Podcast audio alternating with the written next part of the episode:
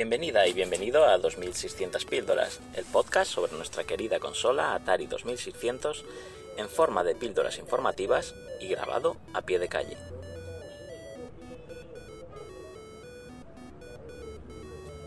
El potente lenguaje ensamblador, el cartucho Basic Programming, la especificación Battery Basic o su sucesor, el Visual Battery Basic, Todas ellas son herramientas de programación informática que mucho tienen que ver con la mítica consola Atari 2600, una máquina que de una u otra forma hay que programar para crear juegos o aplicaciones, muchas de ellas de tipo educativo, como demuestran las pinceladas en este sentido que hay en su catálogo.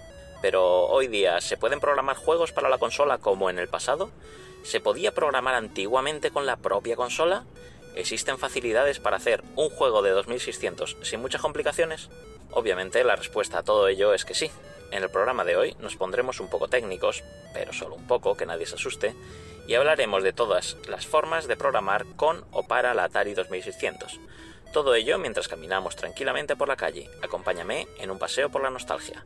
Soy Raúl Pacman, quédate conmigo si lo quieres saber todo sobre la programación de videojuegos para nuestra consola.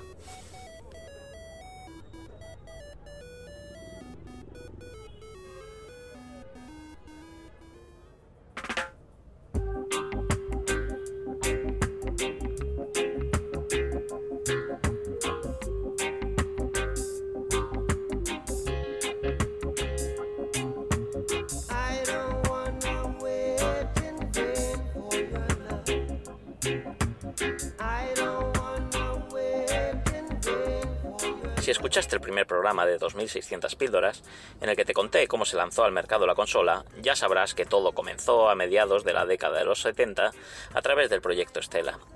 Los programadores involucrados en el desarrollo de los primeros juegos contaban con muy pocas herramientas de ayuda, se basaban en el conocimiento exhaustivo del hardware de la máquina y no contaban, por supuesto, con ninguna comunidad de desarrollo online, tutoriales ni foros donde preguntar dudas. Esta era sin duda una de las dificultades de desarrollar en la era pre-Internet, lo que otorgaba un enorme mérito a cualquier juego que saliera decentemente.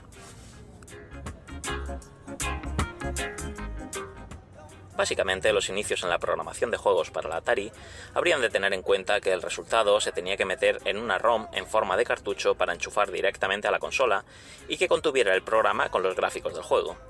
Este programa debía ser capaz de ejecutarlo su CPU, un microprocesador MOS 6507, de la misma familia que los 6502, unos económicos procesadores que también se usaron en Commodore 64, en la NES o en la Super Nintendo. La versión de Atari era más bien de tipo low cost, con un direccionamiento limitado de 8 kilobytes.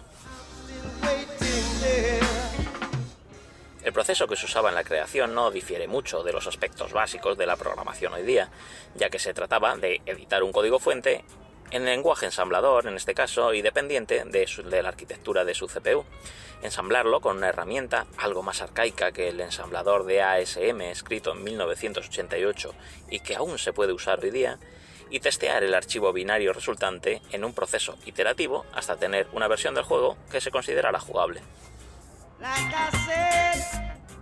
El proceso era realmente arduo, ya que el programa ensamblado en binario, después de cada revisión del código fuente, se tenía que grabar físicamente en una memoria EPROM, que se insertaba después en un cartucho y finalmente se probaba en la consola, implicando en ocasiones hasta 20 minutos en ver reflejado un cambio en el programa. Así que las jornadas no cundían mucho, y eso que no había internet para perder tiempo en el trabajo.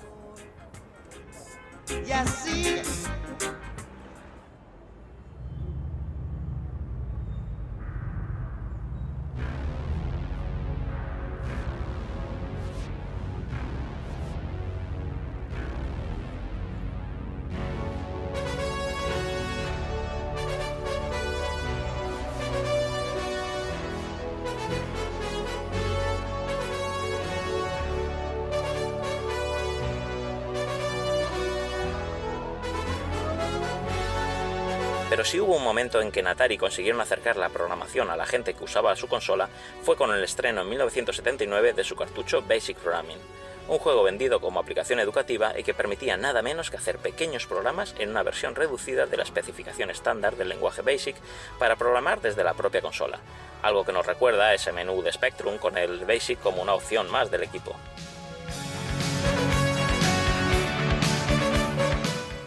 Aplicación presentaba seis secciones para introducir el código, como el programa, las variables o los gráficos, lo cual parecía una idea sacada de las divisiones del código en los programas hechos con el lenguaje COBOL.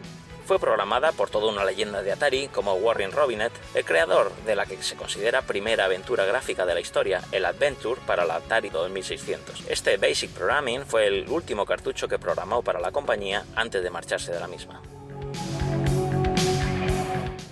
Los programas que se podían hacer eran muy pequeños, apenas 64 caracteres y un máximo de 11 líneas de código. Para introducir el mismo se requería de unos mandos especiales que consistían en un par de teclados numéricos sobre unos mandos rectangulares, los controladores llamados CX50. La verdad es que el manual de uso era un tanto complicado y los programas, aunque muy pequeños, podían ser realmente potentes. Como muestra se incluía la programación de una especie de pequeño Pong en tan solo 6 líneas de código, con esta especificación especial de BASIC. El otro intento de convertir la Atari 2600 en todo un ordenador que soportara la creación de programas fue mediante el accesorio llamado CompuMate de la empresa Spectra Video, consistente en un cartucho muy especial y un teclado de tipo membrana con 42 teclas. Con CompuMate se intentó convertir de una manera mucho más seria al Atari 2600 en un ordenador doméstico. El pack traía un cartucho del que salían dos cables que se conectaban a los puertos de joystick de la consola y que contenía un intérprete de una versión limitada de Microsoft Basic, un sintetizador digital de música, un programa muy sencillo de dibujo, además de algunos ejemplos para usar de imágenes o sonidos. En el anuncio de su estreno en enero de 1983 se decía que con CompuMate podías escribir tus propios programas en Basic, componer música o pintar como Picasso. Bueno, esto último quizá era una exageración, ya que la paleta de colores disponibles para la edición se reducía a 10. En cuanto a la herramienta de programación, el teclado proveía algunos atajos para teclear las instrucciones, siguiendo el manual en formato papel que se proporcionaba con el accesorio. El editor apenas dejaba ver seis líneas en pantalla y el resultado de la ejecución se veía justo debajo de estas líneas. Quizá lo más interesante era la capacidad de conectar un reproductor de cassettes para grabar o cargar los programas, todo un accesorio curioso para la época.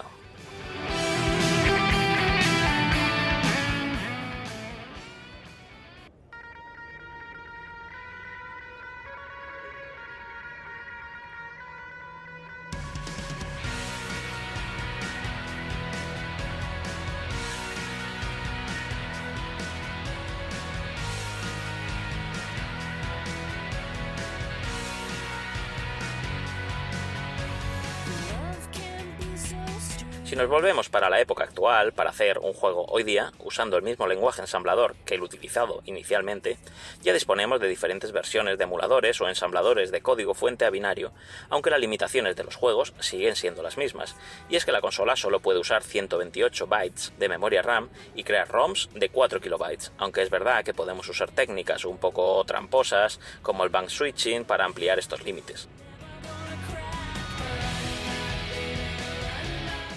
Tampoco debemos olvidarnos que la CPU solo puede mover en pantalla un color de fondo, un escenario limitado a unos pocos bloques, dos sprites para los jugadores, dos sprites para hacer de misiles de disparo y un sprite conocido como la pelota. Todo eso es de lo que disponemos para hacer nuestros juegos y nos debemos apañar con ellos sin más.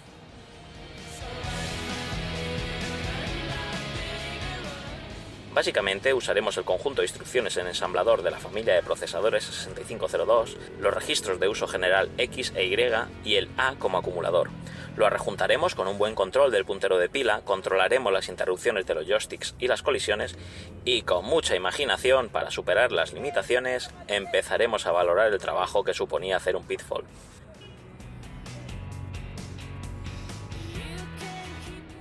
Afortunadamente para la creación actual de juegos homebrew que funcionen en la consola existe una alternativa mucho más asequible que el habitualmente tan engorroso lenguaje ensamblador. Estamos hablando del lenguaje de programación Battery Basic. Battery Basic es un lenguaje basado en BASIC, creado especialmente para programar juegos en Atari 2600.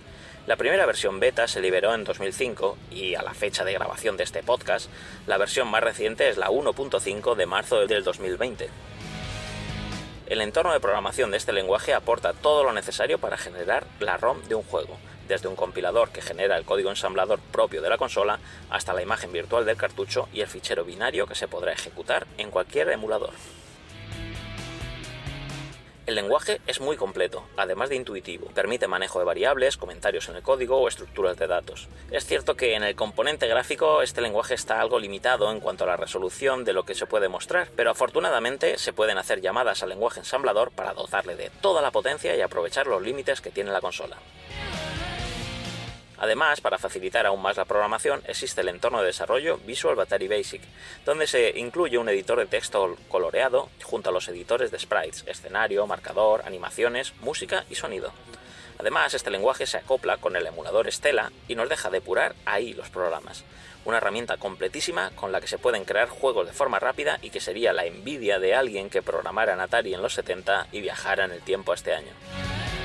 Algunos juegos que demuestran las capacidades de este lenguaje son adaptaciones muy jugables, adictivas y divertidas hechas con Battery Basic de Super Mario, Sonic o una locura de plataformas llamada Ashes of Fire, culos de fuego, basada en los personajes Terrance y Phillips aparecidos en la serie de televisión South Park.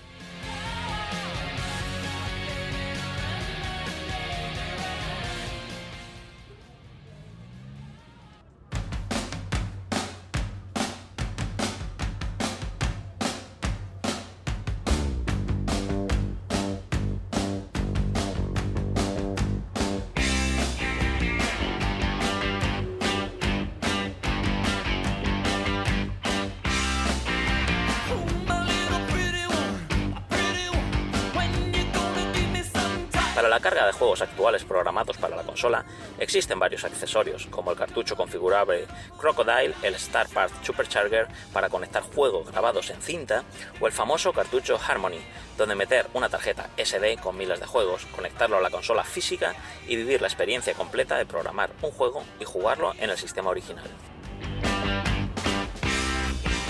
Para terminar y como dato curioso, te comentaré que desde 2015 a 2017, un par de desarrolladores llamados Michael Cohn y Joey Davison se aventuraron mediante la herramienta Java Grinder a escribir programas en este lenguaje para Commodore 64. Esta utilidad, orientada a compilar programas en Java para sistemas que no estaban diseñados para ello, les dio la idea de portar estos mismos conceptos al Atari 2600, ya que, como hemos dicho antes, ambos sistemas utilizaban procesadores similares.